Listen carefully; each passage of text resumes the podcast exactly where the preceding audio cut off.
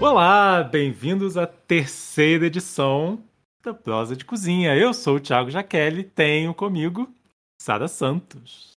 Olá, gente. A gente demora, mas a gente reaparece. É para dar tempo de vocês degustarem as receitas e dar tempo de fazer e falar bem ou falar mal. Vocês podem sugerir temas, se vocês quiserem, sugerir receitas, coisas que vocês querem saber que tenha um pouquinho de história pra gente contar.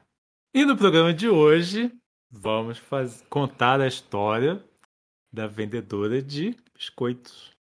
Ela vendia, na verdade, ela era vendedora de colares de nozes, né? Colares de avelãs e canestrelle. O interessante dessa história é que eu descobri essa mulher, que é uma figura importante para a cidade de Gênova, no cemitério. Para quem não sabe, a minha pesquisa maior em história da arte é sobre escultura de cemitério.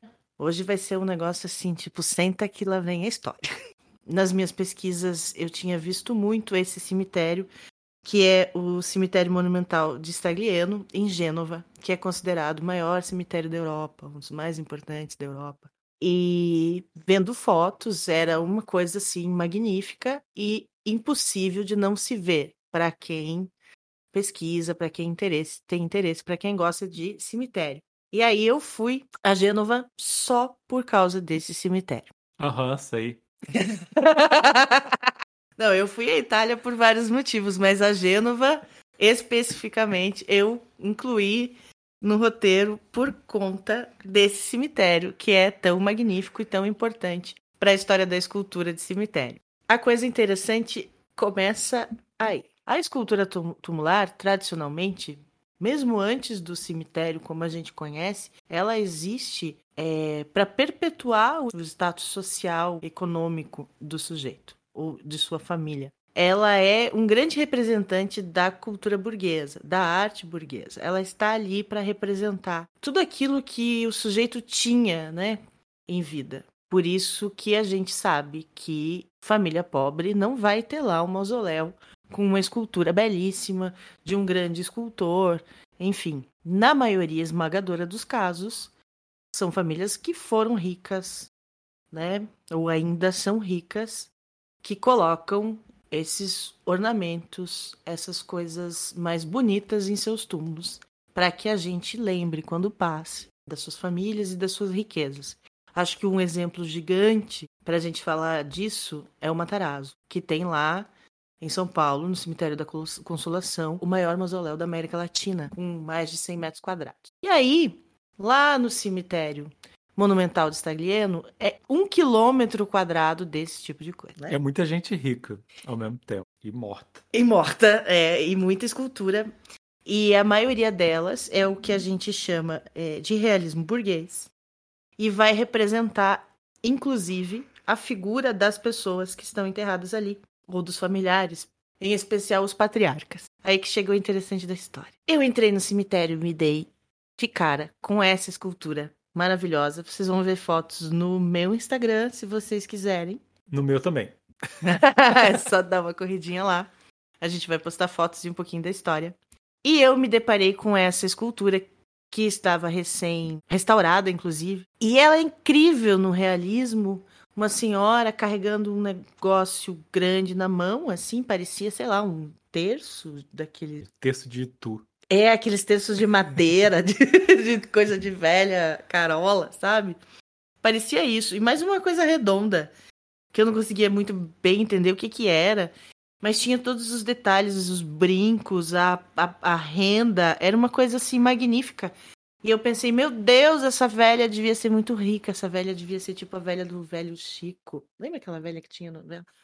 Enfim, nossa, sabe assim, dona de alguma coisa, entendeu? Foi isso que eu pensei de imediato. Mas aí, quando eu voltei para o lugar onde eu estava hospedado, eu descobri que ela é uma exceção à regra. Na verdade, é, essa estátua representa uma vendedora simples, ambulante, de feira, que andava pelas feiras vendendo esse colar e também os canestreles.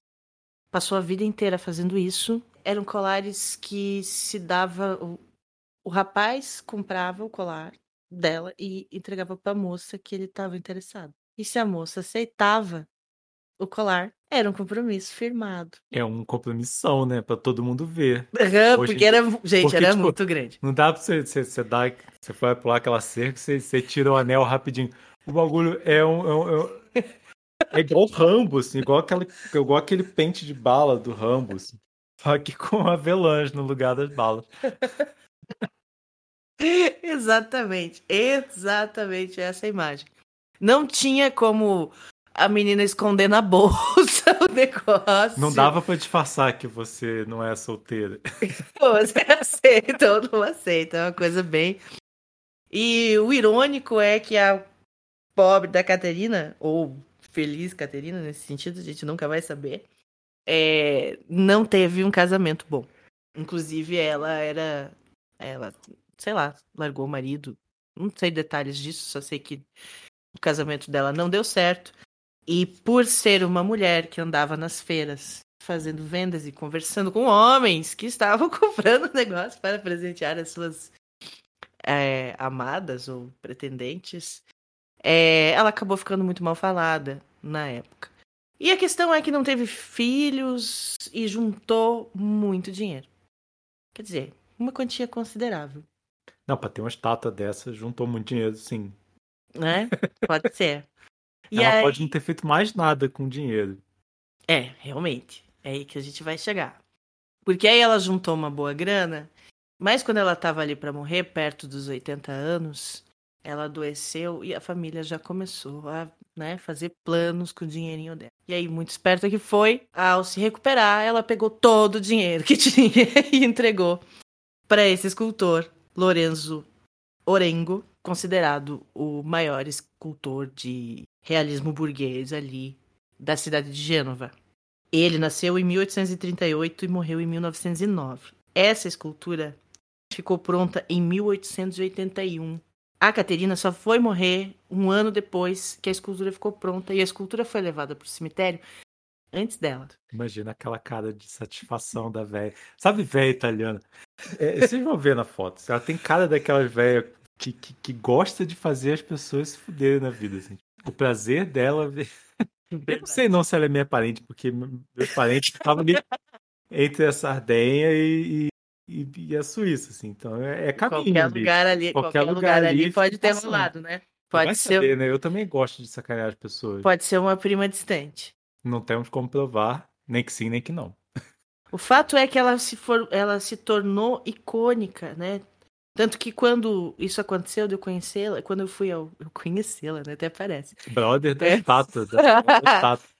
Quando eu encontrei ela, na volta que eu cheguei na casa que eu estava hospedada, as pessoas perguntaram: Você encontrou a vendedora de nós? Ah, e daí me descreveram a escultura e eu juntei, né? Uma coisa com a outra. Falei, ah, sim, sei. É, em- no site da cidade de Gênova, o do- da província da Ligúria, no- ambos você encontra a história dela. Ela é considerada um ícone da força da mulher da Ligúria, da mulher trabalhadora, da camponesa, da mulher que construiu a cidade.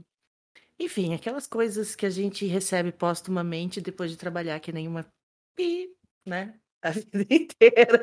Não, pode xingar. Não, Pode xingar, né? É, Pode esse xingar aqui é um podcast A gente pra- trabalha igual umas filha da puta a vida inteira, fica mal falada. E aí depois de 100 anos vem lá uma homenagem da cidade, né? Depois de falar mal de você, a vida. A vida inteira, depois que você tá morta e tem uma escultura bonita, conseguiu comprar uma escultura bonita. Aí a gente para pra perguntar quantas vendedoras de nozes ou vendedoras de qualquer outra coisa, quantas mulheres que assim como ela passaram perrengue, mas não conseguiram juntar grana ou não tiveram a ideia brilhante de usar o seu dinheiro para pagar um escultor. Onde está a história delas? Por que, que elas não representam também a construção de alguma coisa? Não, essa velha representa porque ela gastou o dinheiro só pra não dar pros parentes. Ela representa, Ela representa o espírito da Ligúria. ela representa o espírito das velhas italianas. Ela merece, ela merece. Ela é, ela é linda. Não, linda ela não é, não. Não, mas é, é li- num- lindo Só se for por dentro. no aspecto estético, formal, padrão. né? Ela, ela tem sua beleza. Ela podia ser até gente boa. Provavelmente. Provavelmente. Gente boa pro nosso padrão, né? Sim, es- espirituosa com certeza.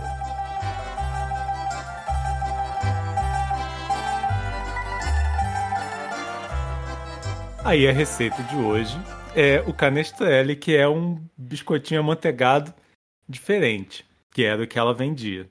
E para fazer esse canestrelle, você vai precisar de 300 gramas de farinha, 300 gramas de manteiga, casca de um limão, baunilha, 200 gramas de fécula de batata, 6 gemas. E aí o que tem de diferente nessa receita é que normalmente você vai misturar, você faz o comecinho do, do, do açúcar com manteiga e o ovo. Só que essa receita é diferente porque você vai cozinhar os ovos bem cozido, bem bastante bem cozido antes de começar a receita.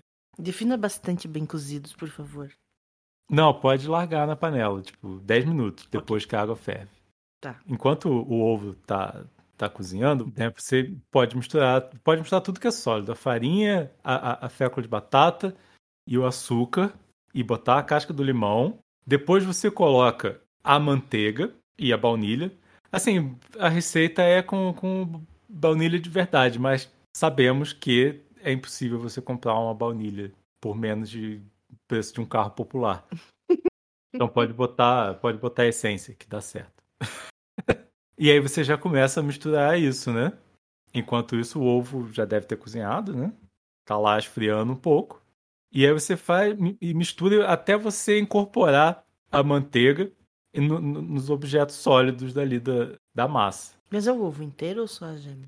Nossa, é só a gema. Depois que o ovo tiver, já não tá mais queimando a sua mão, você descasca o ovo e você descasca de novo, porque você vai usar só a gema. A clara, assim, eu, né, cada um faz o que quer com a clara. Ou eu como, ou eu guardo para colocar em outro, na salada. É gostosinho. Na salada fica bom. Na salada de, de folhas. Mas geralmente a gente come. Mas é. Ah, eu como na hora com certeza, porque eu vou fazendo e vou comendo. E você vai lá e trabalha massa, trabalha massa, trabalha massa, até ficar tudo homogêneo. Depois disso, é só você abrir a massa com rolo, né? Não muito grosso, você pode deixar assim um dedo de, de, de espessura e usar o, o cortador de biscoitinho para dar o formato que você quiser. De preferência o formato de florzinha, tá? Ou de ornitorrincos. Não, Se você florzinha. tiver... Nossa, se eu tivesse um cortador de, de biscoito de ornitorrinco, só ia usar ele. Mas faça uma florzinha pro ornitorrinco, por favor. Tá bom, ok. E, e esse biscoitinho, ele, ele parece aquele biscoitinho amanteigado que você faz recheado com goiabada. Uhum, parecido, Então, se bem você for fazer a florzinha, você faz a florzinha e aí depois você recheia com goiabada e coloca outra tampinha da florzinha com furinho no meio. Ai, que delícia. Mas podia usar qualquer outro tipo de geleia também. Ou qualquer outro tipo de geleia. É goiabada é a melhor. Ó, vou contar pra vocês uma coisa. Vou fazer um jabá do Jaqueline aqui. Ele faz uma geleia de limão siciliano maravilhosa que se eu fosse você, aproveitava e encomendava. Sim, pode encomendar o que você E quiser. dá de pra colocar dentro do, do, do- Ou comer junto com canestrelle. Nossa, Hum. agora eu quero fazer. agora eu vou fazer pra mim. Enfim, aí você deixa a massa descansar um pouquinho, né? Depois você abre e aí você põe no forno médio, né? 170 graus, perto de 20 minutos. E aí, se você quiser passar um açúcarzinho de confeiteiro depois pra ficar bonitinho, é bonitinho, né? Não é necessário, é, é, Fica bom. é um acessório. Fica bom, né? Derrete na boca. Aliás, esse, esse biscoito derrete muito na boca. Uhum. Mais do que aquele da goiabinha, que já derrete na boca. Sim, esse aí você Tipo, bota pensa na você- Pensa naquele amanteigado, muito amanteigado, delicioso, é melhor. É a melhor receita de biscoito amanteigado que eu já fiz na vida. E aí, se você fizer, pode me chamar pra comer. Por favor. Olha, a gente não garante que você vai fazer fortuna e, sei lá, fazer uma escultura sobre você mesmo fazendo esse biscoito, mas alguns momentos felizes, né? Eu acho que dá pra rolar. Alguém, você vai fazer alguém feliz, com certeza, nem que seja você mesmo. Exatamente o que eu pensei.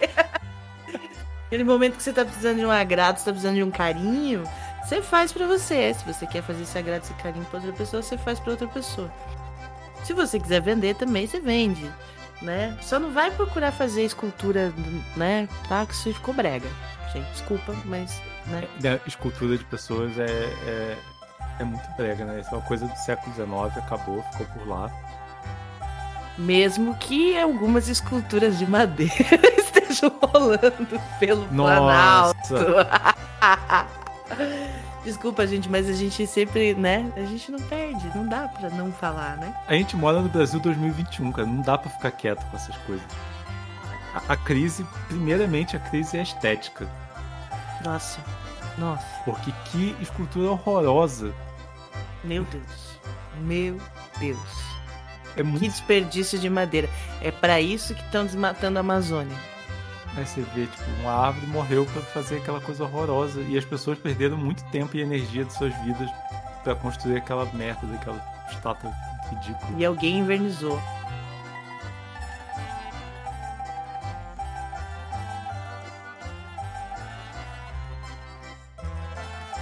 Então, essa é a nossa receita, essa é a nossa historinha. Vocês divirtam-se, marquem a gente. Daqui 15 dias a gente tá de volta. Enquanto isso, você pode mandar pra gente sugestões de receitas e histórias que você quer ouvir sobre comidas. E aí você pode também dizer se você quer ou não uma receita renascentista esquisitíssima. Adoro receita, adoro comida esquisita. Sabe? Aquelas receitas de banquete renascentista estranho. Se você quer um cardápio esquisitinho, a gente traz pra vocês na- no próximo episódio. Fica a dica. Gosto de comida esquisita. Senão a gente traz uma coisa gourmet. Mentira, não vamos trazer nada gourmet. Não, aquilo lá era o gourmet da época. É, sim, sim. Então é isso, pessoal. Se você quiser mandar mensagem pra Sara, o seu Instagram é. Saríssima.arte. E o meu Instagram é Thiago Jaqueline, tudo junto. E até a próxima receita. Até a próxima história.